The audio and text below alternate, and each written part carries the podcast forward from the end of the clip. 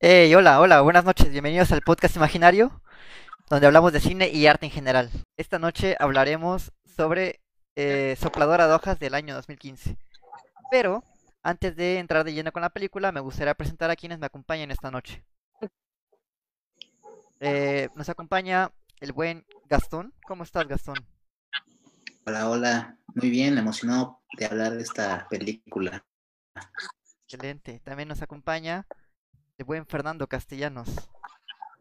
Hola, hola, hola Latinoamérica, ¿cómo están? Este, venimos aquí para reseñar esta película que al parecer a algunos les gustó y a otros no, me incluyo en la segunda parte, pero bueno, estamos aquí para hablar. Excelente. También nos acompaña el buen Adam. ¿Cómo estás, Adam? ¿Qué onda? Bien, emocionado. A mí sí me gustó. y bueno, pues vamos a hablar, ¿no? Vamos a ver ahorita qué sale con la plática. También nos acompaña Ezio, que tal vez lo recuerden como el colaborador que nos apoyó en Pulp Fiction. ¿Cómo estás, Ezio? Hola chicos, muy bien, muchas gracias. Bienvenidos a este podcast esta noche. Como ya es costumbre, nos acompaña Lori. Hola, Lori. Eh, y Kelly.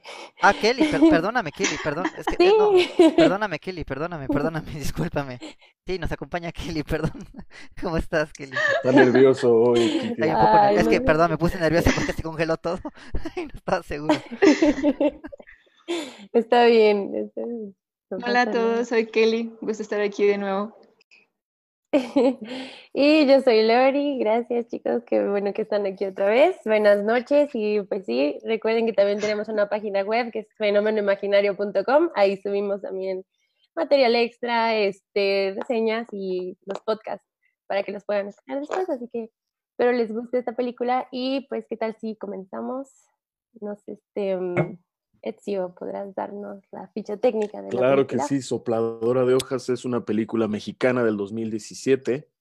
El director se llama Alejandro Iglesias, co-guionista junto con Luis Montalvo, que también es el cinefotógrafo, ese es un dato interesante. La película tuvo dos nominaciones al Ariel, una para Fabricio Santini, la otra para Alejandro Guerrero. Paco Rueda no tuvo una nominación, eventualmente vamos a hablar de esto, creo que los tres tuvieron una dinámica maravillosa, pero bueno, sigamos, por favor. Pues cuéntanos, Adam, tú que nos recomendaste esta película. Y a razón los comentarios, ¿eh? Por cierto, le ganó a Shazam. Cuéntanos, Adam, un poco acerca de la película. Sí, claro, pues la historia va de tres amigos que después de un partido de fútbol tienen por así decirlo, la misión, ¿no? De asistir al funeral de uno de sus compañeros, amigos y gran portero, por cierto, porque era un gran portero, según lo que nos cuentan, ¿no? Dicen las leyendas que Jean-Louis Buffon se quedaba corto ante este portero Martín, si no mal recuerdo el nombre. Estos chicos de nombre Rubén, Lucas y Emilio, Emilio, el que mencionaba mi querido Ezio, que no, que no ganó nominación por ahí. Pero bueno, ya hablaremos del tema también más adelante. Y pues bueno, durante el transcurso del partido de fútbol a sus respectivas casas para poder prepararse para el funeral en cuanto a vestimenta y demás, darse un baño, ya saben que después de un partido uno termina oliendo ahí algunas cosas muy extrañas. Entonces estos chicos llegan, se encuentran con un montón de hojas y pues bueno, uno de ellos dice que siempre se ha querido tirar, pues le dicen que va, que le dan 10 pesos si se tira, por fin se tira y pierde unas llaves que desatan, por así decirlo, el conflicto de lo que es la película. Ya de aquí me, me abstengo de decir más porque sería entrar en tema de, pues de spoiler, es como la, la, trama en sí. Entonces ahí, ahí quedamos, Kike. Excelente, sí, tal vez parezca una trama bastante sencilla, pero justamente antes de empezar este podcast andábamos dialogando acerca de las interpretaciones que puede llegar a tener esta película, aunque no lo parezca, ¿eh? Muy interesante esto. Pero bueno, chicos, dígame, ¿qué les pareció la película en, aspectos generales? A mí me gustó bastante. ¿Sí, sí? Ay, perdón. No, de hecho te iba a mencionar a ti, Kelly. Ah, mira, ya, para, para eh, yo no sé, tratar de reparar el error, olvidarme. Para, compensar mi fatal error. no, pues la verdad me gustó bastante. Eh, en el tráiler que, que, vimos cuando recomendaron la película, pues yo sí veía como que iba a tener como cosas de comedia, sí, eh, dije, ah, pues sí, es un, uh, una perspectiva diferente a una película mexicana, porque aunque trato de apoyar el cine nacional, lo más posible. A veces hay tramas que me dejan con ganas de más y demás. En, en este caso, esta película siento que cumplió su cometido y me gustó, aunque eh, no, no la vi tanto de comedia, sí me hizo reír en muchas partes, pero lo que era la, trama de la, de la, historia y todos los argumentos que iban desatándose, me, me, dejaban meditando mucho, como siento que por eso yo le atribuí un poco más de drama al estilo. Eh, también lo iremos hablando ya más adelante en el podcast, pero a mí en general me gustó. Estoy hasta sorprendida de eso porque me gustó bastante. ¿Qué opinas, Gastón? Sí, igual, igual a mí me gustó mucho la película. Yo ya la había visto, ya, tiene, rato que la vi. Eh, pero ahorita volviéndola a ver, creo que le pude dar, bueno, encontré otras cositas más, ¿no? De, interpretación y, cosas que no me había dado cuenta la, primera vez. Em, ahorita comentaremos eh, más acerca de estas interpretaciones, pero quisiera nada más acotar el aspecto técnico porque, como dice Ezio, la película está también escrita por el cinefotógrafo, que no es algo muy común que veamos eh, en cine ni mucho menos en cine mexicano. Eh, creo que el, hecho de que un cinefotógrafo se atreva a escribir eh, la película que está fotografiando le da mucho impacto a, a lo visual. Creo que eh, desde ese momento ya el cinefotógrafo ya tiene en cuenta cómo se tiene que ver la historia y cómo tendría que realizarse. Entonces es una propuesta interesante. Eh, ya podemos entrar en gustos, pero a mí se me hizo una propuesta visual acertada de acuerdo a lo que nos mostraron. ¿Caste? ¿Te gustó o no te gustó la película? Visualmente, así como dice Gastón, es, maravillosa, retrata el estilo que tiene el DF, aunque solo sea en un solo parque, las calles, todo eso, retrata el estilo del DF. Igual he pasado por las calles, he caminado por ahí y me da todo, todo el ambiente de ahí. Mm, de manera narrativa, que se, que centra en un solo montículo de hojas, este, me dio algo de me dio un duelo interno entre si estaban haciéndolo esto adrede o estaban alargando las cosas por mera tontería. Obviamente es una buena historia para, para unos chicos de prepa que están en duelo y luego intentan hacer tiempo más de lo necesario, pero no sé si el montículo de hojas eh, fue una buena elección para alargar la historia. Eso es mi, eso es mi parecer ya tiene su interpretación, así como lo vamos a hablar más adelante, pero mm, me, quedo, me quedo entre sí y no me gustó. En un punto medio, dirías, en el limbo entre, entre el gusto y el disgusto, ¿no? En efecto, en efecto. Pero Pues, bueno, este, Pues hablando de la Ciudad de México, tenemos aquí a nuestro compañero Ezio que vive allá. Cuéntanos, Ezio, ¿qué te pareció? Yo quiero rescatar un poco de lo que han dicho todos, sobre todo Gastón. Esta parte de escuchar al cinefotógrafo como escritor también habla de una profunda sinergia entre el director y el fotógrafo a la hora de trabajar y de demostrar esa profunda amistad que tienen en la vida real y se demuestra en sus personajes. Son diálogos completamente con una química impresionante. O sea, realmente no tienes una duda de que estas personas son amigos de toda la vida. Eh, rescato mucho la simplicidad de la trama, no todo tiene que ser una cosa tan compleja. No, no me atrevería a hacer una comparación con Pulp Fiction como en el antiguo podcast, pero tiene esta capacidad de tener eh, diálogos que parecen no llevar a ningún punto, pero todo el tiempo están desarrollando los personajes a sus eh, personalidades, a sus filosofías, y pues sabes perfectamente qué determina cada uno de esos personajes. Creo que me disfruto mucho ver una película mexicana que no está tratando temas sociopolíticos, económicos, sino realmente está hablando de tres amigos que viven una aventura más como todos lo hemos hecho. Rescato esa parte de poder vivir una película que siento que...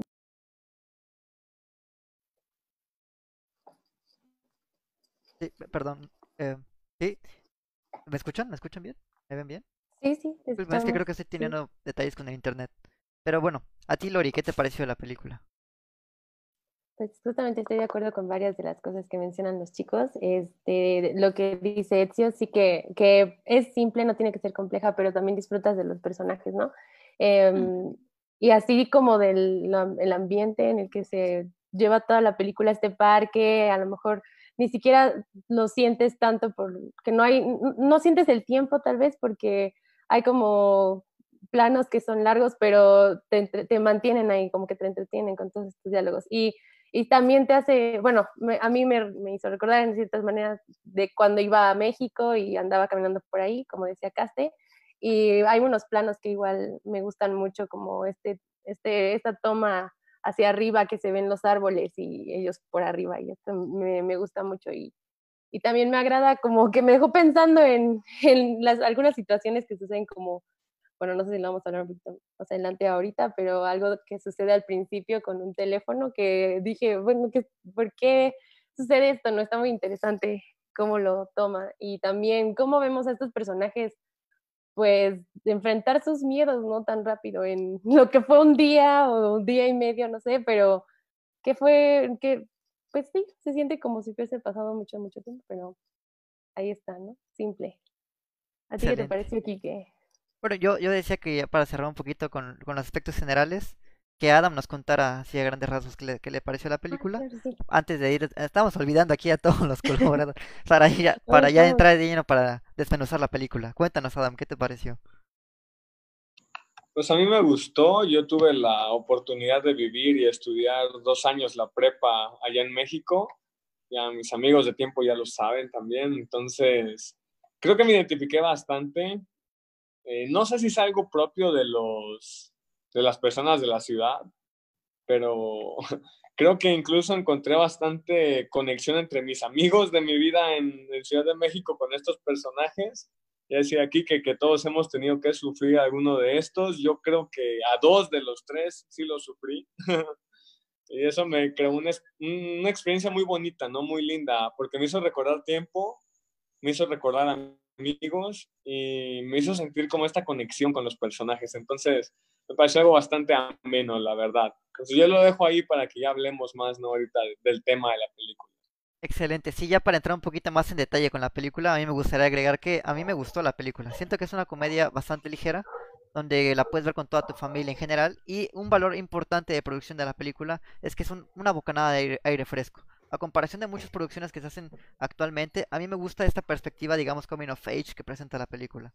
Incluso un factor importante que mencionaba Adam, relacionarse con los personajes no es tan difícil. Todos hemos sido o hemos conocido algún Rubén, algún Emiliano, algún Lucas, y me agrada bastante esto. Me agrada también que, que, aunque sí se hace en la Ciudad de México, puedes relacionarlo con cualquier ciudad.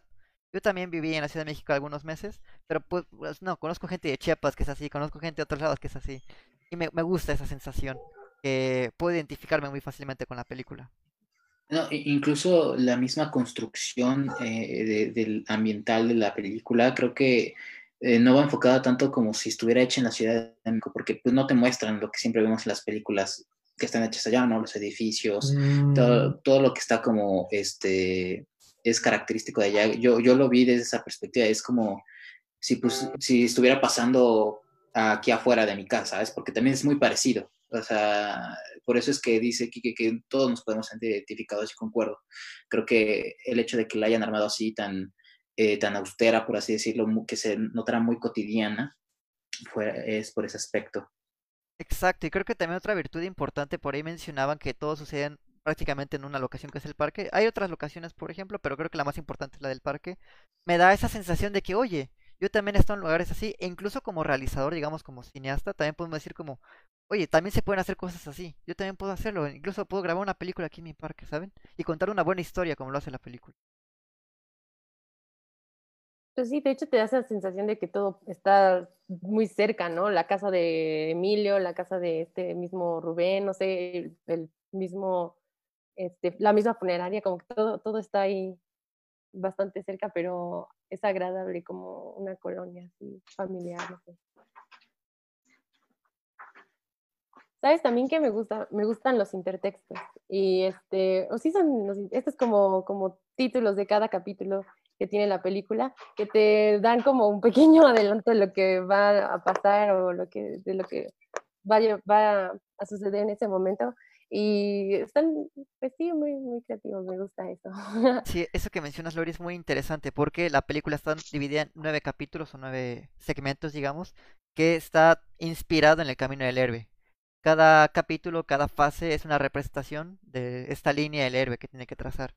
claramente, eh, digamos que el Camino del Héroe a veces se, se basa mucho en películas, digamos, épicas y de fantasía como Harry Potter, El Señor de los Anillos, etcétera. Pero también De voy a aventura. aplicar, de aventura, exacto, sí, sí. Pero también aplica mucho para ese tipo de películas. Incluso Pixar eh, aprovecha bastante esto del Camino del Héroe. Nada más que aquí es un poquito, digamos, más explícito porque te muestra por dividido por segmentos el, el nombre del capítulo y un dibujito y todo. Hay una ilustración, está increíble. Bonito. Y también como todo lleva al, lo de- al, al nombre de la película, ¿no? Lo que es, bueno, ya lo mencionan en una parte que es sopladora de hojas, pero al final también sucede, bueno, se da lo de la sopladora que, que es lo que también Pero te, te preguntas por qué. Ajá. Iba a decir que siendo sincero, yo creo que nunca he visto en mi vida una sopladora de hojas. He visto en caricaturas como Bob Esponja, pero no, no sé, yo no, no, no- no recuerdo haber visto una, ¿eh? No sé si ustedes habrán visto alguna. Sí, Sí, en México, de hecho. Cuando Oh. yo también hice la prepa allá y sí, creo que fue la primera vez en mi vida que vi una, pero sí era algo usual despertarte y que alguien estuviera soplando las hojas con, este, con una, porque había, creo que se llaman jacarandas o no sé cómo se llaman los árboles, Ah, pero sí. soltaban mucha flor morada Ah, y estaban ahí soplándolas. Entonces, como toda esa peli toda esta película, como decía Adam, eran recuerdos, como cosas que yo decía, es que yo pasé por algo así. No sé, siento que hasta acabé como, ay, qué bonita, porque sí es- está muy bien construida con elementos muy sencillos, pero tocan como, como cumplen su función, básicamente. Claro, y como bien mencionábamos la semana pasada, ah, como con Pulp Fi- Pulp Fiction, perdón, mencionábamos esto del objeto del deseo, que al igual que Pulp Fiction tampoco tenemos esta interacción tan literal, no voy a entrar mucho en detalle, más bien aquí tampoco tenemos esta perspectiva de la sopladora como tal, pero está en el título, ¿saben? Se me pareció muy interesante, que nunca vemos una como tal, pero así se llama la película.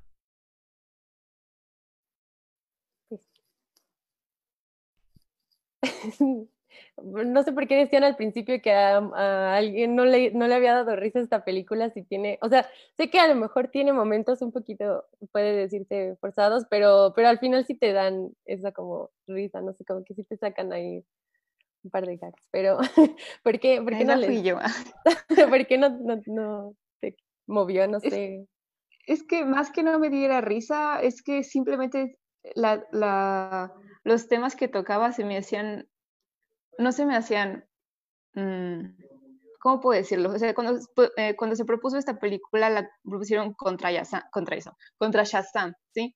Y esa película pasan cosas muy bobas, que es lo que me hace reír bastante, como si alguien ya la vio, cuando está disparando rayos con sus manos, cuando eh, quiere salvarlos con un colchón, como cosas muy bobas, que es lo que me hacen reír en, en esa temática. Y en esta pasaban cosas muy graciosas, pero con las que yo me podía identificar, entonces no era, una, no era como para mí una comedia que solo te hace reír porque hacen bobadas, sino simplemente eran cosas que te hacen reír porque yo, cuando sale, hay una escena donde este Rubén sale caminando con la escoba en la palma de su mano, así como parada, y, y yo me reí porque dije, es que yo jugaba eso también. O sea, sí me reí mucho con la película, pero no, no, no me reía en plan, eh, qué tontería, me estoy riendo de esto, sino como una risa de Ah, nostalgia, no sé cómo, no sé Ajá, cómo sí, así. Yo también, yo también Sí. siento eso. Es una risa que te, bueno, a mí me conectaba, ¿no? En momentos que llegué a pasar con mis amigas cuando salíamos de la prepa íbamos, porque también eh, por donde yo estudiaba había un parquecito y luego nos íbamos ahí pues a platicar, a hacer bobadas o cosas que pues me hacían también reír ahorita que veía la película, ¿no? Que son, Es que- pueden ser simples, pero te... No, y es que no, no como dice Kelly, o sea, en- esta película no es humor de pastelazo. O sea, en Shazam sí es humor de pastelazo. Y acá es un humor muy, ¿cómo podría decir? Es un humor muy blanco. O sea, un humor Ajá. muy inocente. No sé cómo catalogarlo. Pero sí, o sea, creo que no es un humor en el que tú te sientas, o sea, como, ajá, como es de, como un humor bobo. O sea, no, no, no, no lo siento así. Creo que está, está, está muy bien hecho porque pues es, es eso mismo, es, ese, es esa clase de humor que uno está con, con los amigos, ¿sabes? Esa, esa clase de, de humor. Adam, ¿querías decir algo por ahí? Sí, sí, sí. Eh, que en lo personal, por ejemplo, algo que está muy padre que manejan hablando del humor, es que creo que es un humor que ocurre. Eh, lo que pasa en la farmacia, por ejemplo, cuando van y se da esta conversación donde un segundo testigo habla, ¿no? De que este animal, no creo cómo se llamaba, pica y todo esto. Ah, el cara de niño. Cara de niño. El cara de niño, ándale. Que no pica. Ni siquiera sé qué es un cara de niño. Yo Es tampoco horrible. sabía. Es que Hasta que Lori me explicó que era un cara de niño.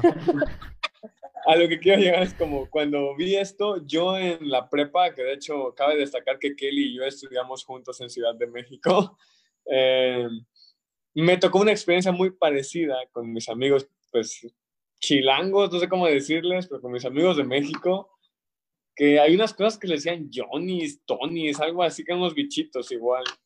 Igual empezaron a decir picaban. ¿Cómo dices, Kelly? Yo no me acordaba de esos animales, pero sí es cierto. Perdón, continúo. Sí, sí, unos bichitos raros ahí que había siempre. Unos Willys, ¿no? Sí. eso. Aparentemente sí es una cosa chilanga. Pero, pero decían que picaban. Y yo, pues, chiapaneco, ¿no? Como los que bien dije, estos vatos están de ridículos. Pero no me estaban diciendo a mí, no sé a quién, no a quién estaban chamaqueando, pero estoy seguro que era alguien más de la ciudad. Y yo estaba solo presente. Y aunque yo traté de mantenerme serio en mi cabeza, yo decía, como esto es absurdo, o sea, ¿cómo van a picar esas cosas?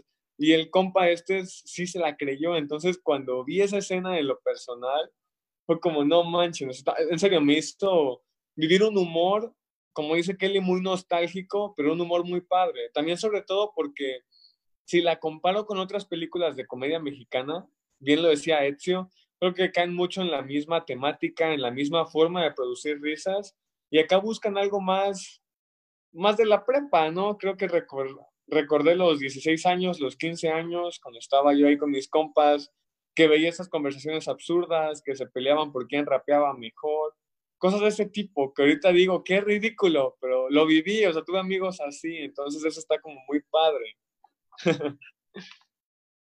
Sí, precisamente creo que otra virtud de la comedia que implica esa película es este montaje imaginativo que tienen los personajes. Me recordó a películas como Alta Fidelidad, donde el personaje protagonista imagina situaciones que en realidad no suceden. Esa, película también lo aplica con, con la edición y montaje que tiene, sobre todo con la perspectiva de Lucas, me parece. Y Willy, no, Emil, Emilio, Emilio, me estoy, perdón si me equivoqué de nombre, Emilio, ¿no? Creo que los tres no pasan por esto. Hay, una escena en particular, hay una escena en particular que sí los tres, con, con la chica Muslitos, que tienen como cada Ah, quien una fantasía. Ajá. Pero vemos, por ejemplo, la perspectiva de Lucas cuando lo arrestan. Vemos también eh, cuando Emilio se va con imaginativamente con la chica agarrados de la mano. Y O me cuando gusta. Rubén va a- se besa con la mamá de Ah, Emilio. exacto. Sí, había olvidado esa Ese. escena. Cierto, cierto, cierto. Sí, y me gusta esta perspectiva porque son a los ojos del- de, la inocencia, digamos, los ojos de, de alguien de que tiene, bueno, ya tienen como 18 años, creo, 20 años. Pero yo pensaba que tenía como están en la 15. universidad, de hecho. Yo pensaba que Yo tenía como igual. 15. Eh, igual cuando detienen a Lucas, ¿no? O sea, como, como eso de, Exacto. las escenas. Y también me gustaría rescatar que es, bueno, yo pienso que es como esta nueva oleada de cine de comedia mexicano junto con el Jeremías, por ejemplo, es como muy de ese estilo. Eh, para quien no haya visto el Jeremías, la recomiendo, es una película mexicana también, es muy Muy divertida. buena también. A, a grandes rasgos me recuerda un poquito mal como en el medio, pero no, ya espero algún día hablar de, de Jeremías más adelante. Pero regresando un poco a, a Sopladora de Hojas, cuéntenme chicos, ¿quién fue su personaje favorito?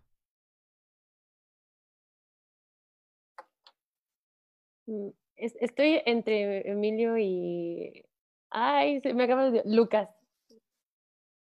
Ok. Lu- Sí, sí, se llama Lucas. Luca- el Colocho, bueno, Es el, que- chico del cabello rizado. El colocho, ese, el chico del cabello rizado que, que al final se corta su cabello y se ve diferente. Bueno, no se ve, sí se ve diferente, pero este, bueno, es que no sé por qué Lucas tenía como que esta onda medio, bueno, porque lo mencionan, ¿no? Con lo del yoga y así como que es medio light, pero también se preocupa mucho así por, por lo que va a pasar con su novio y por lo de las llaves, pero no sé, llega también a decir unas cosas ahí medio, medio graciosas, como las explicaciones que le llega a dar a Emilio sobre por qué el- la piedra le gana el papel, o ese, ese tipo de, de cosas que al, al otro pobre chico lo dejan pensando como, no, no es cierto, e- e- eso, eso me, me divertía mucho. Y Emilio, eh, digo, ajá, sí, Emilio, porque se ve, es como que el, el más inocente de los tres y el que no tiene tantos así como podría decirse que no tiene tantos conflictos más que hablar con esta chica, pero ahí está, ¿no? Es el que los mantiene a los dos, a, a- a todos unidos, ¿no? Pobre Emilio. Jus- justo es, es el mediador, ¿no? A la, hora, Ajá. a la hora de los pleitos, a la hora de las apuestas, a la hora de los juegos. Ah, Yo, yo también rescato mucho esta parte de mi personaje favorito, sí es Lucas, creo que se roba cada momento en el que está hablando. Podría decir que de hecho es el que más habla, pero no se siente como una cosa de guion, se siente como que son personas con esas personalidades, sa- sacando sus características. Me, me gusta mucho que él no sabe perder en cada cosa que juega, en cada apuesta, en cada momento que existe. No, no se deja, siempre le da la vuelta y una vez más regresamos a esta parte de todos conocemos a un Lucas, ¿no? A mí esta parte del piedra, papel o tijera llegó un punto en donde me empezó a convencer y dije, claro, pues, ¿por qué, por Sí. qué gana el papel? Y sí, es una mentira que nos han alimentado toda la vida. no- el papel no debería de ganarle a la piedra. Está interesante. ¿Tú? También. Ah, ah, perdón, Ah, sí, perdón. ya estoy. No, no, ¿Tú, Caste, cuál fue tu personaje favorito? Pues tengo dos. El, de hecho, el Emil- Emiliano, el, el batillo que vive con su mamá únicamente, eh, me gustó durante el desarrollo de la película, pero cuando fue a dar, como que cuando fue a enfrentar su realidad, por así decirlo, lo enfrenté de, de una forma que no me esperaba para nada y donde le explotó todo en la cara. Y yo dije entonces cuál era la necesidad de eso, pero al, al mismo tiempo lo entendí. Pero bueno, ese fue uno de mis, de mis personajes favoritos, cómo este, se saca el pañuelo para limpiarse la sangre. Bien formal el compa. Y, y que tiene su, pues, su Su pluma pluma. sucia. No manches. Pero, o sea, sí, fue uno de los que más me sacó risas. No por burlarme de que estuviera gordo ni nada por el estilo, sino el, el estilo del personaje. Lo tenía que mencionar en algún momento, pero bueno. Y el otro con el, con el cual me, me representé en algunas cosas fue Rubén. O sea, el vato que tenía la, chamarra de piel y todo, que quería ser el bad boy que andaba fumando a sus 20 años. Vi como, no una, fue como, no, no, no, solo cigarrama. Este, vi como una representación gráfica de todo el estilo bad boy que quiere ser el joven promedio mexicano. Y pues, no sé, sentí una, una cosa, una cosa en mi pecho cuando lo vi y dije, ah, o sea, qué tonto el, todo el chavo que quiso ser como él. Cuando, o sea, pero sí es una buena representación, ¿no? O sea, nada más dije qué tonto se veía uno intentando ser el, el tipo duro o todo eso. ¿Ustedes, ¿Y ustedes, chicos? chicos? Mm, A mí en personal me, gusta mucho el personaje de también de Emilio. Creo que, como bien dice Ezio, era como un tipo intermediario entre estas dos fuerzas, ¿no? En, Rubén y, Lucas. Eh, que, de todos modos, fíjate, es muy curioso porque eh, muchas personas, o bueno, por lo menos yo me puedo ident- identificar con muchas cosas de los tres. Y creo que, creo que eso es todo está genial porque se ve que estos personajes están construidos de una manera pues muy realista, ¿no? Muy, o sea, literal eh, pueden ser tus amigos estos tipos, o sea, literal salte de tu casa y quedar con ellos, pueden ser ellos y, eso me encantó. Em, no sé, igual, por ejemplo, creo que el personaje de este, el papá de Rubén, de los papás de Rubén, em, es esta perspectiva igual eh, de la familia, ¿no? De, de- de estos padres muy, eh, muy protectores que se interesan por el bienestar de sus hijos, ¿no? O sea, yo igual me imaginé mucho a, mis papás este, en cómo, cómo también hablaban y cómo se comportaban, no sé, me, me transmitió mucho eso. Y Adam, perdón, creo que también... Ah, iban a hablar justamente al mismo tiempo los dos. Adam, dinos, cuéntanos. Pues yo creo, me parece sorprendente que sea el que no se quedó con, el, con la nominación, pero para mí Emilio, creo que es el que, lo digo no tanto tal vez por la sensación que me provocó durante la película, sino porque los tres es el personaje que más presente sigue en mi memoria, al grado que pienso en la película y el primero que viene a mi mente es él, entonces creo que logra, logra penetrar ¿no? en mí, tal vez en la película no fue el más destacado, pero al final creo que en resumen es el personaje que más, más plantado queda en tu mente por todo lo que pasa, ¿no? Los demás son un poquito tal vez, al menos para mí, más fáciles de olvidar, aunque tal vez su performance haya sido un poco más cómico en ese sentido. Entonces, me gusta bastante Emilio, me gusta también por el estereotipo que toca, ¿no? El, el, el niño, el chavo que es hijo único, que por lo mismo que es hijo único tiene cierto estereotipo físico y mental, y que su mamá pues es la típica mamá joven que es atractiva, que alguno de tus amigos siempre tiene pensamientos con ella, porque creo que todos hemos tenido algún amigo cochino que, quiere con la mamá de alguien. Entonces creo que eso, eso me, me causó mucha gracia, la verdad. ¿Tú, Kelly? Ah, pues coincido con, con, Gastón en que los tres son, no sé, cómo me puedo identificar con muchas cosas de ellos, pero también estoy entre eh, Emilio y, y Rubén. me, me, gustó mucho la interpretación de los tres, eh, porque sí son como, son los típicos cambios que cualquiera puede tener en cualquier etapa en su vida. Pero de Emilio me gustó bastante su, su actitud de que le Em, empezaba este Lucas de, Emilio, dile algo, y ya, Emilio, ya, dale sus 10 pesos, o, ya, eso habla muy bien de ti, ¿eh? como el, el, amigo maduro, no sé, como, como muy sabio, pero al mismo tiempo que pobrecito le salaba la vida, o sea, no, no podía hacer algo sin que saliera perjudicado en medio de la pelea, que le picó un bicho, que pues ya se le quemó la reputación con la niña que le gustaba. Entonces, pues ese como fue el que más me gustó. Y de Rubén, porque siento que retrata mucho lo que es el joven mexicano a los 18 que puede tener padres que se preocupan y pues a lo mejor ellos no saben ni cómo hacerle, ¿no? Porque ellos mismos se preguntan como de, oye, ¿quién es tu amigo que se murió? No, pues no sé, pero pues pobrecito que, qué pasó. Y, y, él tampoco sabe mucho qué hacer con su vida, entonces como que rescato más a ellos dos, porque, no sé, tienen como estas personalidades. Y pues sí, Rubén, me hubiera gustado ver algo más de su desenlace, eh, ya profundizaremos más al respecto, pero de esos, em, Emilio y Rubén, mis abuelos. Yo quisiera mencionar que me sorprende que no haya mencionado este personaje, pero mi personaje favorito de toda la película es el de la farmacia. Me morí de risa con todas sus escenas, me pareció muy divertido. Y me recordó, de hecho, bastante. Solo tuvo una escena. Pero está increíble, se roba toda la. A mi parecer, creo que se roba la película, ¿saben? Me recordó bastante, sobre todo, no sé si fue inspiración o no sé, pero algún día saber. De, de Coffee, o no, Confi, el de una película de huevos, como este alivianado. Ah, sí, me, me, encantó, me encantó este personaje de chico de la farmacia. No, se me fue el nombre. Pero también tengo que admitir que, que al final le da una pomada vaginal.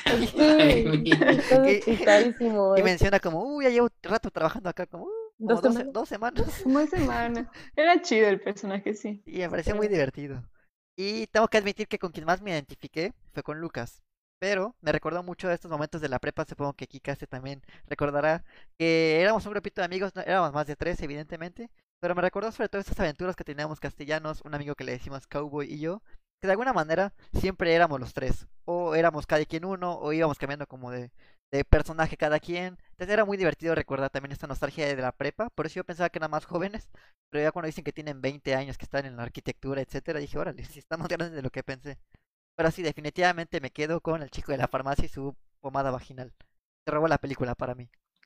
Pero, ajá, sí, perdón. Sí, pero bueno, chicos, ¿qué les parece si vamos con indagar esta teoría que nos platicaba Adam hace ratito? Cuéntanos, Adam, ¿qué tienes en mente? perdón, perdón, ahí se me estaba complicando de quitar, ¿cómo desactivar el micrófono? Esta cosa. Demasiada tecnología. Bueno, sí, demasiada tecnología esto, esto del podcast y con eso de las actualizaciones, ya saben, se me complica bastante, chao. Pero bueno, bueno, mencionar que, bueno, cuando vi la película me pareció bastante natural la temática. A mi perspectiva, la película trata de tres amigos que están postergando eh, este evento del funeral, ¿no? Entonces, para postergarlo, pierden las llaves, que de hecho, como no las encuentran al final, creo que queda la especulación si de verdad estaban perdidas. Creo que queda ahí, no sé. Pero bueno, pierden las llaves, eh, tienen que buscarlas, realmente nunca las buscan porque no las buscan, es algo que es un hecho, o sea, hacen como que las buscan y ya, y buscan postergar todo, ¿no? Para mí el punto de quiebre es cuando llega el, el vagabundo y les dicen, ¿no? Que las hojas no van a estar ahí para el próximo otoño, que aunque suena tal vez un poco larga la, la, afirmación, ¿no? Porque no sabemos la fecha en la que estamos, pero próximo otoño suena como un año después por la cantidad de hojas que hay tiradas, eh, los hace entender, ¿no? Que hay un tiempo limitado para hacer las cosas. Y creo que eso es lo que los motiva no solo a ir al funeral, ¿no? Sino por último a, al desenlace, que es cuando ya ellos pues empiezan a resolver o a cerrar los círculos que tenían abiertos. Para mí eso es la película y es muy natural. Hablábamos con un compañero que no está ahorita, que tiene también que ver con la cuestión de, de la pérdida, ¿no? De esta relación con... Ellos han perdido un amigo muy valioso y tienen que superar esta, esta situación, pero lo están postergando porque es natural, es natural no querer enfrentar esta pérdida, ¿no? Bueno, eso es lo que yo vi en la película, ahí lo dejo. Sí, sobre todo postergar tanto emocional como por acciones, ¿no? Porque en ningún momento, hay, hay momentos donde ni siquiera lo mencionan. Están como muy enfocados en encontrar estas llaves que supuestamente están perdidas, como mencionaba. Me parece muy interesante porque yo cuando la vi, no lo vi de esa manera. Fue más bien como las aventuras de Lucas, Emilio y, y Rubén buscando llaves, ¿saben? Pero me parece interesante sobre todo porque, spoiler, spoiler, para quien no haya visto la película, no encuentran las llaves. Yo por un momento me, creí que las llaves que tenía Rubén sí eran las de este Lucas. Yo dije, ay, ¿qué le pasa? Pero justamente era porque él en algún momento yo lo sentía que no quería crecer o que no quería como que pasara el tiempo, no sé, que no quería pues incluso lo ves desde el principio, no evadían lo que sus papás le estaban diciendo, de que fuera a hablar con este arquitecto, no sé qué. Entonces yo pensaba que también era parte de su juego, ¿no? Y por eso dije, bueno, tal vez, tal vez al final sí estaban ahí las llaves o... ¿Sí? Porque... Quisiera hacer un pequeño paréntesis. Acabamos de recibir un comentario que dice muy bien tu teoría, Adam, por parte del director de la película. Ok. Oh. Ah, ah, ah. Así que un saludo, Alejandro. de acuerdo. Me siento halagado, gracias. Yo, yo, coincido mucho con Adam sobre ay, ay, ay, creo que la perspectiva que yo tiene lo dije antes la, del podcast la película perdón este creo que es, es, es, eso o sea se están haciendo güeyes la verdad porque eh, creo que es llegan a un punto en el que les cuesta afrontar eh, estas situaciones no estas situaciones que mm, parecen difíciles para ellos por, por, por, esta cuestión, ¿no? El funeral, creo que es lo que más evitan, pero creo que en general lo que están evitando es ese paso a la adultez, es ese siguiente paso. Eh, y también creo que todos los elementos y personajes que están ahí, a mi parecer, creo que están como eh, acercados hacia, ese, eh, hacia, hacia esa premisa, hacia hacia eh, el, paso a, la adultez, ¿no? Por ejemplo, el personaje de Georgina se llama, pero le decían la Muslitos, ¿no? Algo así. el apodo me, encanta. Está muy chistoso. Eh, este acercamiento al ente femenino, ¿no? Que para este Emilio puede parecer un poco, es hasta cierto punto, como, no sé, como muy, ¿cómo decirlo? Mm, pues muy de cuidado, o sea, es muy intimidante para él, ¿no? Hasta, hasta el momento final que la, que la confronta y afronta también sus, sus, errores.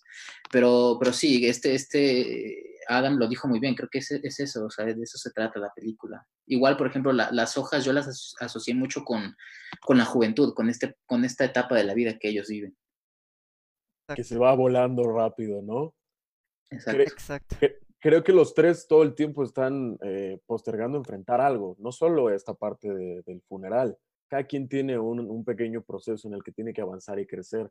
Uno con la escuela, el otro con su vida amorosa y el otro con una pareja que no lo deja avanzar tampoco. Es, es interesante cómo cada personaje tiene algo que no quiere enfrentar y la excusa y el, el sentimiento de, de, las llaves.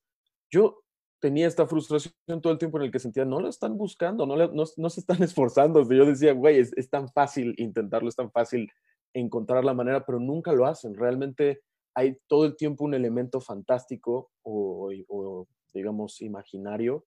Están estos momentos con, con, la playa y las palmeras, este, este momento con el vagabundo, las llamadas de teléfono al principio y al final y todo el tiempo son como estos recordatorios místicos de, ese es como el, la cachetada del destino diciendo, este es tu coming of age, este es tu momento de crecer, este es tu momento de avanzar. Y ese es un día importante para los tres de alguna manera. Eh, me, me, parece interesante que el final puede llegar a resultar anticlimático, porque justo, pues, este duelo y esta pérdida y este enfrentar tus problemas al final no son más importantes que la amistad que ellos tienen. Y justo eventualmente llegaremos a esto, pero hablando del tema de la película, yo no pondría nada más que la amistad y cómo eso persevera entre todas las cosas de la película. Sí, me gustaría agregar un comentario. Estoy de acuerdo contigo en algunas partes, pero en un detalle que mencionaste quizás no, pero me gustaría darle la palabra también a Kelly, que vi que quería decir algo. Bueno, sí, solo que algo que yo veía mucho en los chicos, eh, sobre todo en, en Lucas, creo que por eso no fue mi favorito, es que culpaba a muchos elementos para no hacer las cosas. Como siempre encontraba una excusa, no sé, supongo que tiene que ver también con todo lo del duelo que hablábamos. Eh, yo también estoy de acuerdo con Am, y lo dije antes del podcast, claro.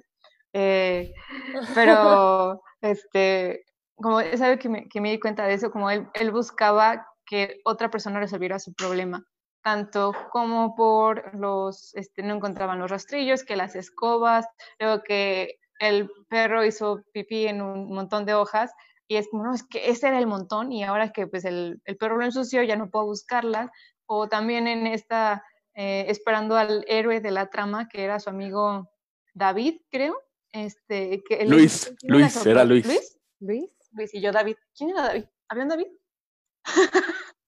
este, pero es como, este, o sea, él, él, estaba buscando que alguien más le, le, diera las herramientas para encontrar sus llaves. No, porque bien pudo hacer eso, lo de llamar a, un cerrajero y todo, eh, pero se, se, aferraba a pequeñas cosas que no lo dejaban avanzar. Como creo que esta película, en este lapso de un solo día, porque realmente toda la película sucede en un día, eh, bueno, ni en un día, en horas, en cuestión, en cuestión de horas, habla como de esta transición de ser un eh, chico de 18, 19 años, que ya debería estar como tomando otras decisiones, no, no quiere hacerlas y en este caso lo engloban con el tema de la, de la muerte de un amigo, que pues eso a la edad en que sea nos pega y pues se tambalea todo lo que te pasa, ¿no? Para, mí eso fue destacable, que él siempre buscaba la solución en, en una sopladora de hojas que, como decía que nunca, nunca apareció. Pues así es la vida, ¿no? Claro, y como mencionaba muy bien Ezio, al ser un coming of age, yo creo que siempre un elemento fundamental dentro de los coming of age es dar este entendimiento del crecimiento y maduración tanto emocional y a veces física también. Y yo creo que también algo importante en la vida del ser humano es aprender a soltar. También eh, parte de crecer es saber soltar. Y esta película lo retrata bastante bien en el sentido de que todos los chicos tienen que soltar algún elemento para crecer y dejar atrás este pasado. Eh, uh -huh. Y por ahí se mencionaba que era anticlimático el final. Yo, a mi parecer, un efecto personal, me gustó este final donde llegan al funeral, donde precisamente entendemos que Emil, uh, Emily, así era el chico, ¿no? Emilio, Emil, Milly, Ajá, están los tres en el funeral y precisamente el primero que entra es él es el más valiente de los tres, aunque parezca el más noble, es el más fuerte y más valiente de los tres. Hay también un diálogo donde dice uh -huh. que está, que tiene la fuerza de un toro, creo. Pero bueno, independientemente de eso, él sí, es el primero que entra. Separa. Es como decir, ¿saben qué chicos? Hay que, hay que seguir adelante, hay que enfrentar el, con la muerte, hay que enfrentar con el, la vida. Y también hay un diálogo con los padres del chico difunto que le dicen, es como, yo los veo como si estuviera aquí, Martín creo que se llama, falleció, uh -huh. como si estuviera ahí con ustedes. Y también, en conclusión, también llega más adelante cuando entrega las pertenencias a la chica, cuando este chico tiene su relación, y dar a entender que están soltando el pasado, están aprendiendo a crecer, están dejando esto atrás para dar el siguiente paso. A excepción quizás de Rubén, que tiene, digamos, uh -huh. este, este alcance con su padre y nunca dice nada y se queda como en la misma este, situación, pero también hay que entender que eh, es algo muy curioso que sucede en las películas, sobre todo en este caso que son, digamos, tres protagonistas, pero normalmente la premisa general siempre corre, corre a partir del protagonista. Pero también puede haber subtramas y subpremisas, digamos. Entonces, eh, a lo que quiero llegar con todo esto es que tal vez, a mi parecer, claro, el protagonista sería Lucas.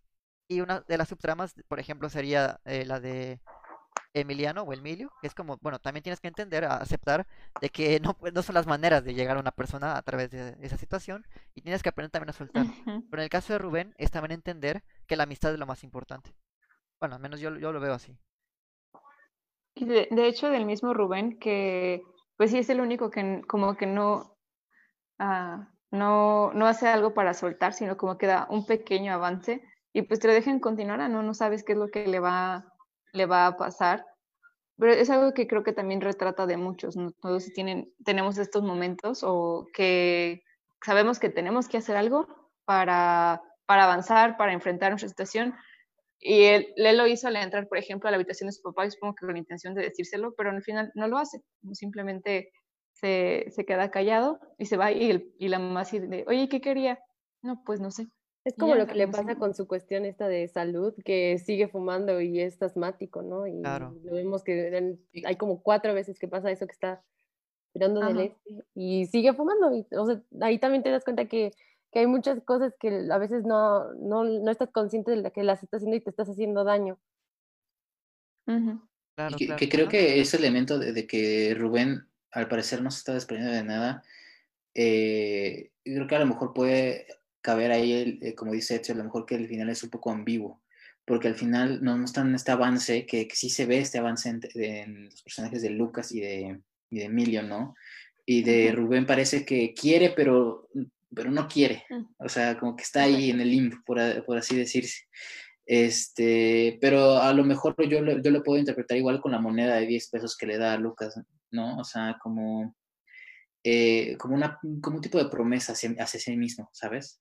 Este, de poder ya avanzar y seguir con, con su vida y dar ese paso que le cuesta mucho trabajo dar. Yo, bueno, quisiera agregar algo rapidísimo, rapidísimo antes de, de mencionar un comentario que es precisamente del director. Este, quiero eh, mencionar que, este, que a mí me parece darles un sentido más, digamos que en segundo plano, sobre la psicología de los personajes. Tal vez para algunos quizás parezca hasta evidente, pero entendemos un poco acerca de las inseguridades que tiene este Rubén y cómo fortalece su, su caparazón, digamos, y por eso es como mencionaba Castellanos, es como este chico rudo. Y vemos también un poco cómo es la familia, digamos, bueno, la casa de, de Emiliano, de cómo su mamá es como que está en su onda y, y este chico encuentra su, digamos, su hueco emocional en este sentido de espiando a la vecina y todo. Pero bueno, y quería, que, quería darle voz al comentario que dice que no nos limitemos con la película. Entonces, pues, ¿qué les parece si decimos aspectos que no nos gustaron o digamos que este lado Ajá. negativo? Sí. Sí, sí, sí, por ahí, ajá, caste Adam. Adam Kelly. Gaston. Eh, bueno, primero quería agregar algo antes de pasar a eso, Ah, que debo decir las dos de una vez. La primera que algo que me gusta mucho es que siento que la película no está tan explicada. La narración está interesante porque te van presentando a, a las, las situaciones y no te están diciendo, él está triste, o sea, tú lo intuyes. Entonces, eso está muy padre. Hablando de lo de Rubén un poco, creo que el que él no tenga un cierre es más que ambiguo, es interesante porque te habla de que los tres no crecieron en la misma forma. Y creo que eso está también, a mí me gusta. Lo único que sí, bueno, ya tocando el tema, ya que dijeron que hablemos de lo que no nos gustó, lo que me pareció un poco extraño es la reacción que ellos tienen dentro del funeral. Porque por más que no hayas llegado al punto de duelo donde tú aceptas, ¿no? La pérdida y pasas por esta etapa de, de quiebre y todo, eh, siento que sí fue bastante extraño ver a los amigos ahí como, como no sabes si están tristes o felices, se ve medio extraña la, la reacción ahí. Creo que eso es algo que sí a mí no me gustó y que sí queda medio extraño, no sé. Pero, eh, bueno, fuera de eso, el final a mí sí me gustó la parte en la que empiezan a cerrar sus ciclos.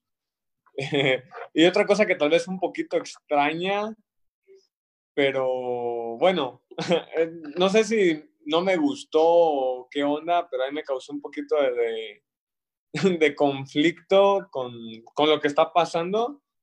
Es un poco con Georgina. El personaje me hacía medio extraño. Sí, completamente de acuerdo contigo. Sí, su actuación, no sé, algo extraño ahí. Siento que es como la que me causó un poquito de ruido porque se ve muy fresa y a la vez muy amigable y a la vez como que no quiere. Entonces me, me, confundió el personaje, pero creo que son los únicos dos detalles que encuentro, como la reacción de los personajes en el funeral y la reacción de Georgina, Georgina, la, la, Georgina. Georgina en general, con ellos. Muslitos. Muslitos. muslitos, de muslitos, sí. Pero ahí dejo el dato. Ay, también de la novia de este Lucas, que no, ay, no recuerdo cómo le llamaba Piojito, no, este. Teresita, no, es. No. Cita, tacita, pasita, sabía, sabía que era algo así. Daniela, o sea, creo que se llamaba. Ajá. Uh, sí, sí, sí, sí, Daniela. Sí.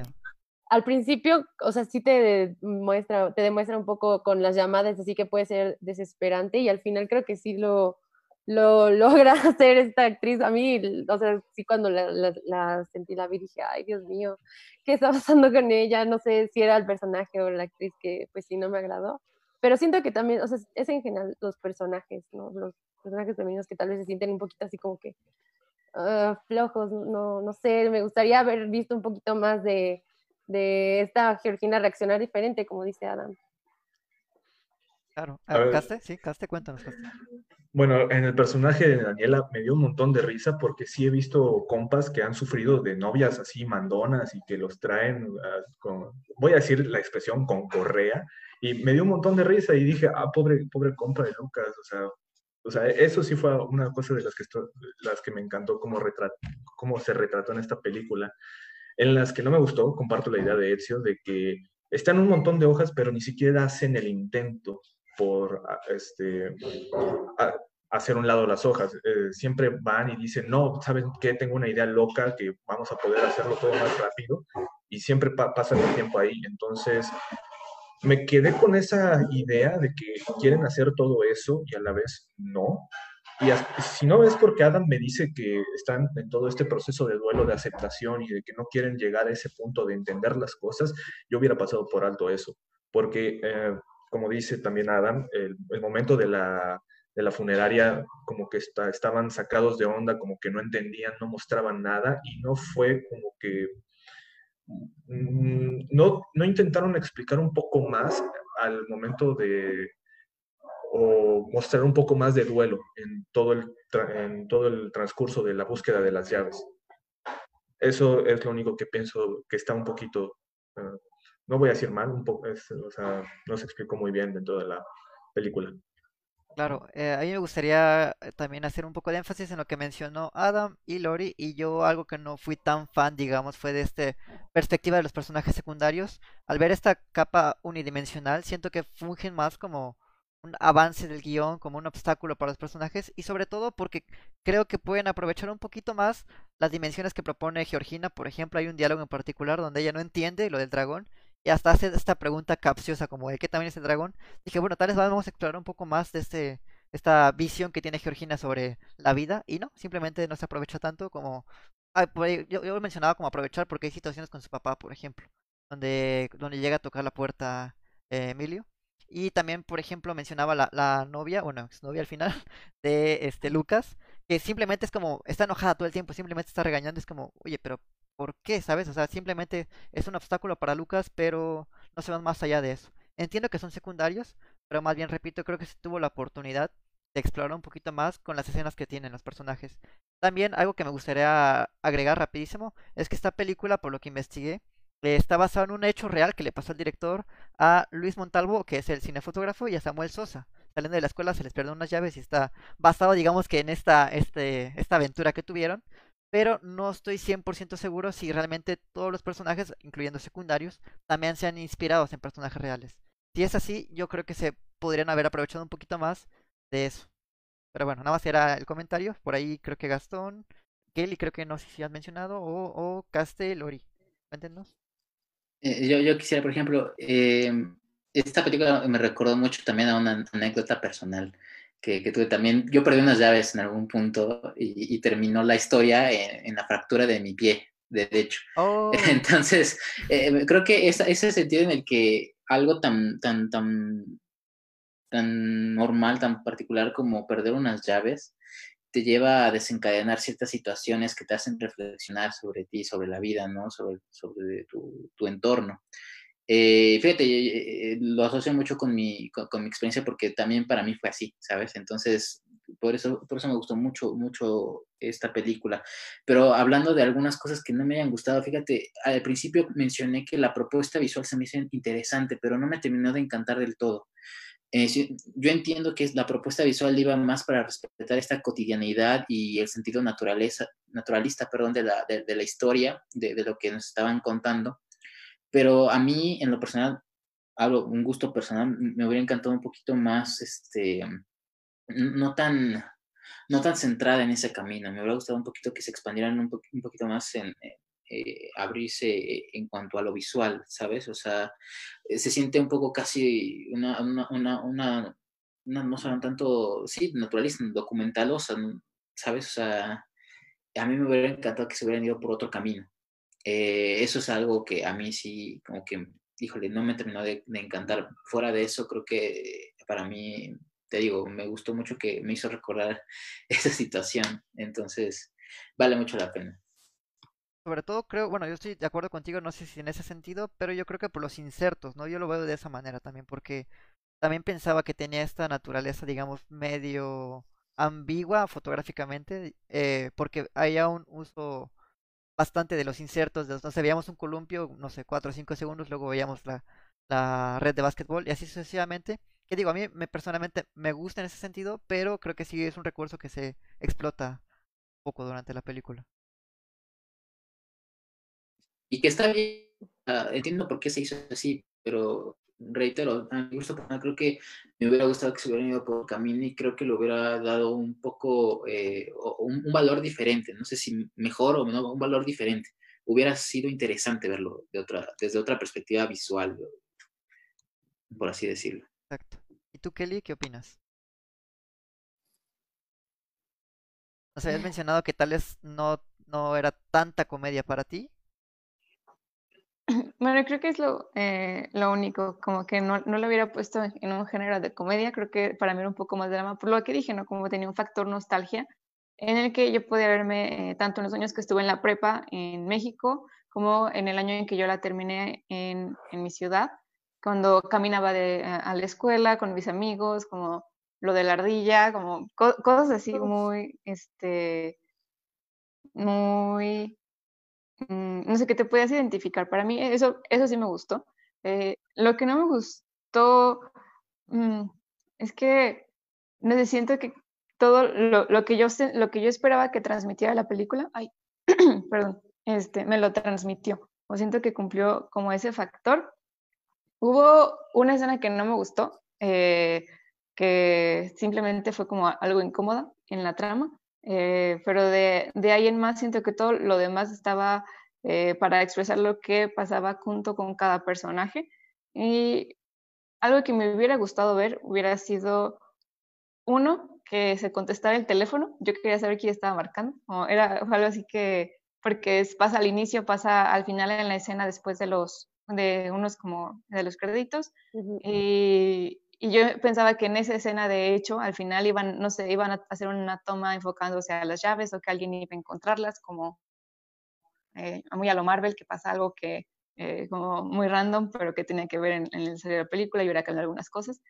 Eh, creo que fue lo único que me hubiera gustado ver, porque, no sé, como que me dejó con ese hilo de, ¿y qué pasó con las llaves? ¿Dónde están al final? ¿Qué le sucedió? Fue, fue lo único, pero en realidad no tengo quejas con la película porque espero no sonar ofensiva, pero para ser una película mexicana eh, me gustó bastante, o no, es algo que no me había pasado en mucho tiempo porque en, los últimos, uh, pondré cuatro años en que he visto películas mexicanas que se han clasificado como de comedia, de romance o de drama, me han dejado muy molesta porque simplemente no, no tenían una historia, no tenían nada que contar, simplemente fueron actores famosos aquí, una escena eh, o muchas escenas de sexo aquí, eh, tomas del ángel de la revolución acá y ya, boom.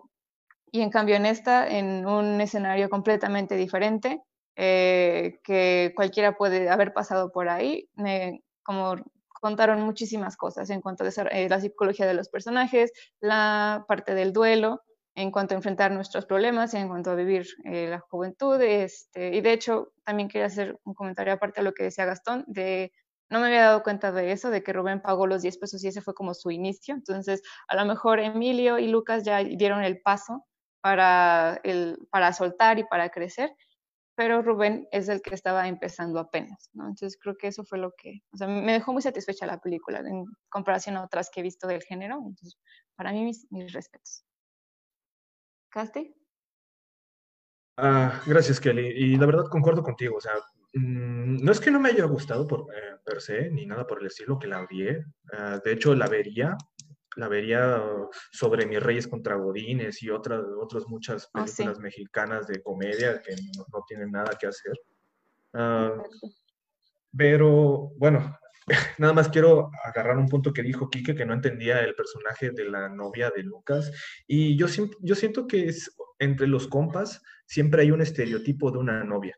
Una novia que se enoja si su novio no está con él y siempre lo anda molestando. Entonces, para mí ese estereotipo fue muy bien puesto, muy bien actuado por, por, parte de Daniela, que fue su personaje, y la verdad me moría de risa cada vez que el, que el compa se intentó, se paró y dijo, chale, ya, ya, o sea, me morí de risa en ese momento, porque dije, órale, este sí es un buen, este sí es un buen cierre para su, su personaje. Uh, rápidamente de lo que dice Caster, eh, bueno, ve que en, mi pantalla puedo ver ahorita a Caster, a Kike y Adam, y cuando dijo de la novia, todos como de sí, sí, es cierto, todos tenemos un compa así. Y yo también puedo decirlo, como he tenido novias que han sido esa clase de. Ah, novias, amigas, que han sido esa clase de novia. Vaya interesante.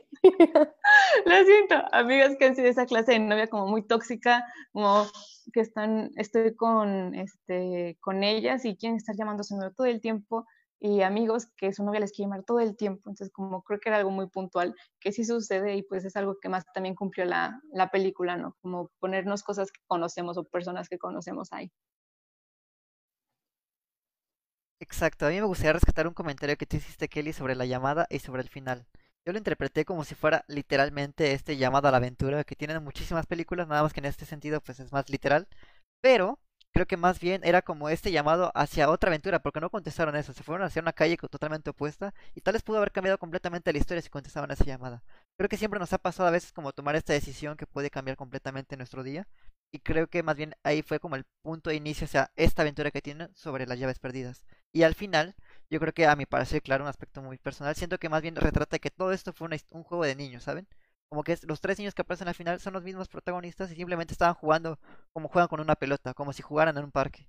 Como que el problema tan pequeño se hizo tan grande, como si fuéramos niños, ¿saben? Y creo que es lo maravilloso del cine, que una historia ordinaria se puede hacer extraordinaria.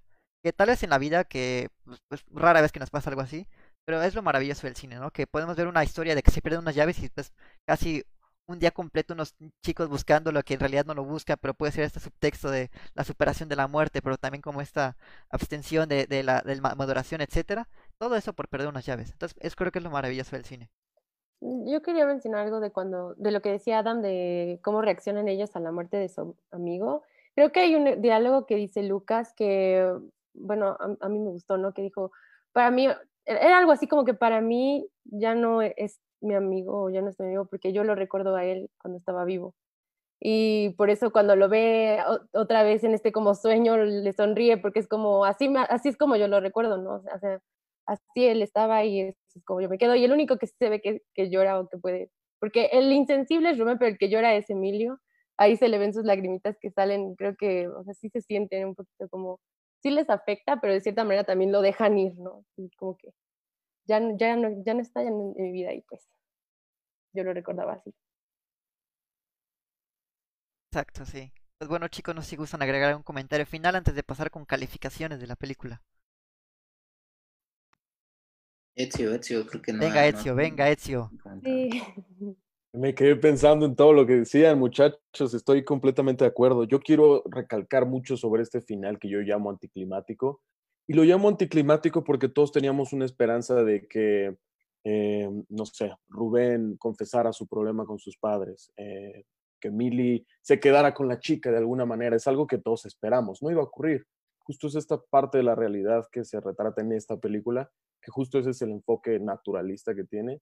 Es una película basada completamente en su guion y en sus personajes. De alguna manera ese es el hilo de toda la, de toda la historia.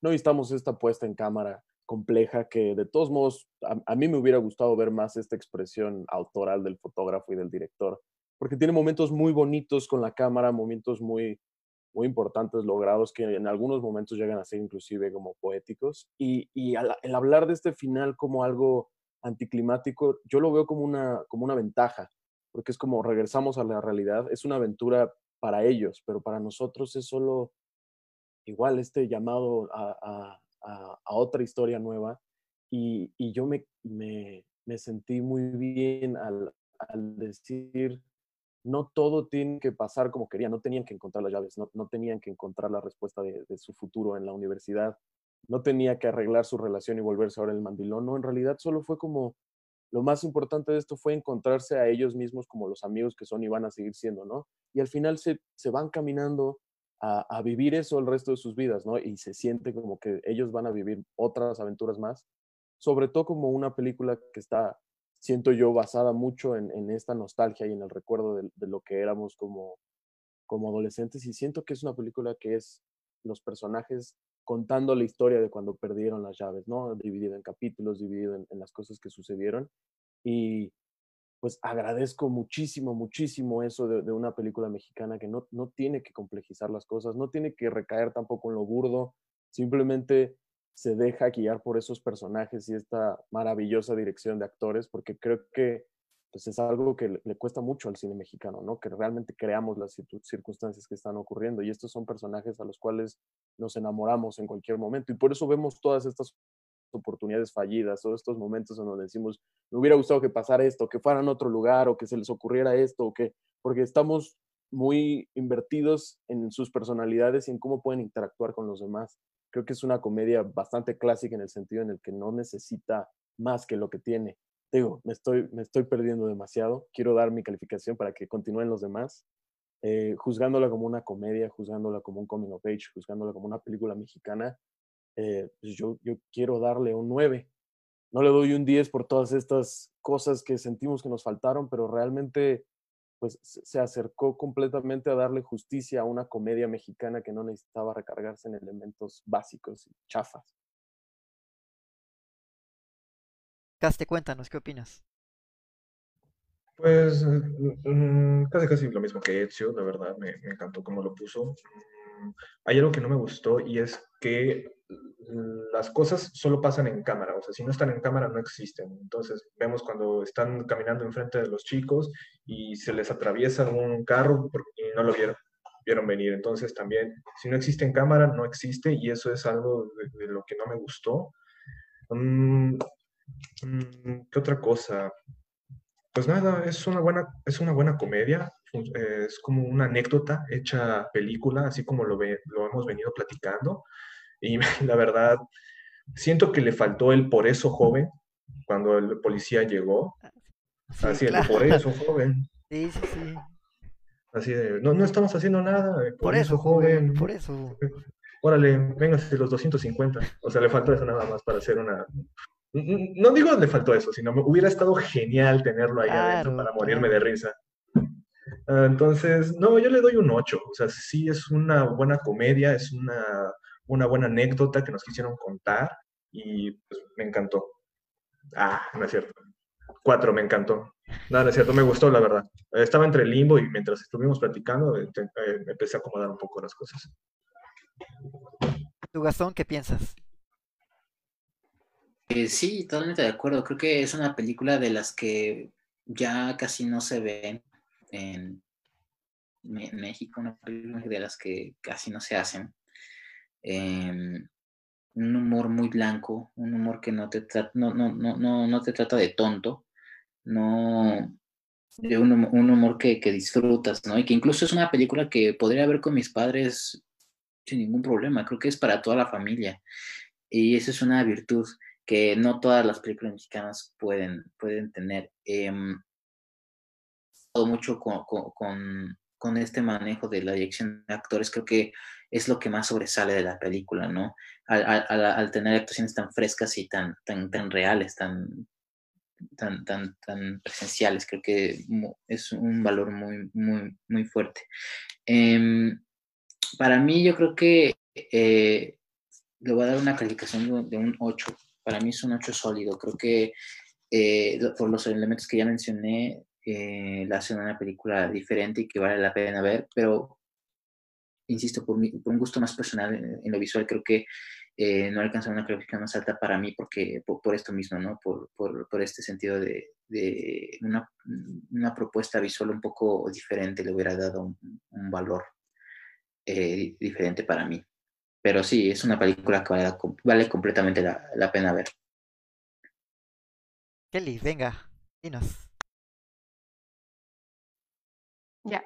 Eh, bueno, como dije, me, me, gustó todo lo que se logró con esta película. Siento que puso un pedazo de México en pantalla sin caer en ningún tipo de estereotipo o de intento de imitación al estilo de vida de otros países, que es lo que usualmente sucede en, en muchas películas mexicanas, como ya habíamos mencionado. Eh, después, iba, venía con una calificación en mente, pero después de haberlo así comentado aquí con todos, eh, me atrevo a darle un 9.5 porque, o sea, es lo que digo, o sea, le, le, una calificación tan alta porque para hacer una película mexicana me dejó con un muy buen sabor de boca, solo por una escena que mencionaba, no, este, pues no me gustó, pero de todo lo demás me, me, me dejó como bien, digo, esa es una película que podría recomendar a otras personas que no son de México, porque me, eh, con, tengo conocidos que no son del país, y me dicen, hay una película mexicana que me recomiendes y tengo que irme hace muchos, muchos años eh, para poder darles una película buena que no simplemente sea como cualquier cosa. Así que pues realmente mis felicitaciones me gustó bastante. Y sí, pues volvería a verla, estoy en ese punto de que me gustó bastante. ¡Qué increíble! Y vamos con quien nos recomendó la película. Cuéntanos, Adam.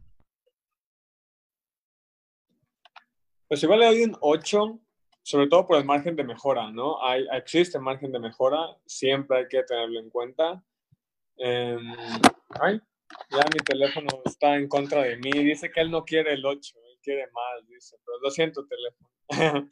pues sí, me quedo con el 8. No te caigas. Se vuelve a caer. Eh, sí, sí, o sea, no, chavo, que pues. Entonces, bueno, sobre todo, eh, por este margen de mejora que existe, lo que sí quiero decir, se aprecia mucho este tipo de cine. Creo que ya extrañaba ver algo así producido en México, sobre todo, ¿no? Algo un poco más light, que no caiga en el estereotipo, que aparte de que nunca me gustó, creo que se termina de volver todavía más aburrido ya con tanto uso que se le da a lo mismo. Eh, yo creo que sí la pondría, al menos de 2015, que fue cuando se, se presentó ¿no? por primera vez. Para acá, yo creo que sí es de las mejores películas de comedia mexicana que he visto. He visto varias, por desgracia. Entonces, sí dejo ese dato. Y pues la verdad sería bien padre que siguieran produciéndose este tipo de, de, cine, ¿no? De un cine un poco más jovial también, ¿no? Que no todo sea una crítica a lo mismo o una presentación de lo mismo, como decía Kelly. Agradezco que no haya salido el ángel de la independencia también. Ahí dejo el dato. Yay. Tú, Lori, cuéntanos. Um, yo estoy de acuerdo con muchas de las cosas que dicen, eh, sobre todo que es algo cotidiano que, no sé, sí lo representa muy bien y me gusta. Y le daría un 8.5. Mira, también gustado como ver los personajes este, femeninos un poquito más desarrollados. Pero, pero bien, bien, me agrada también este, no mencionamos del soundtrack, las canciones que también son un poco, este, pues pegajosas, que ya también son de mucho, mucho tiempo.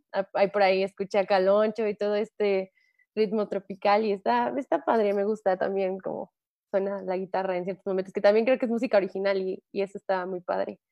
Me, me agrada. Entonces sí le doy un 8.5. ¿Y tú, Kike? Cuéntanos.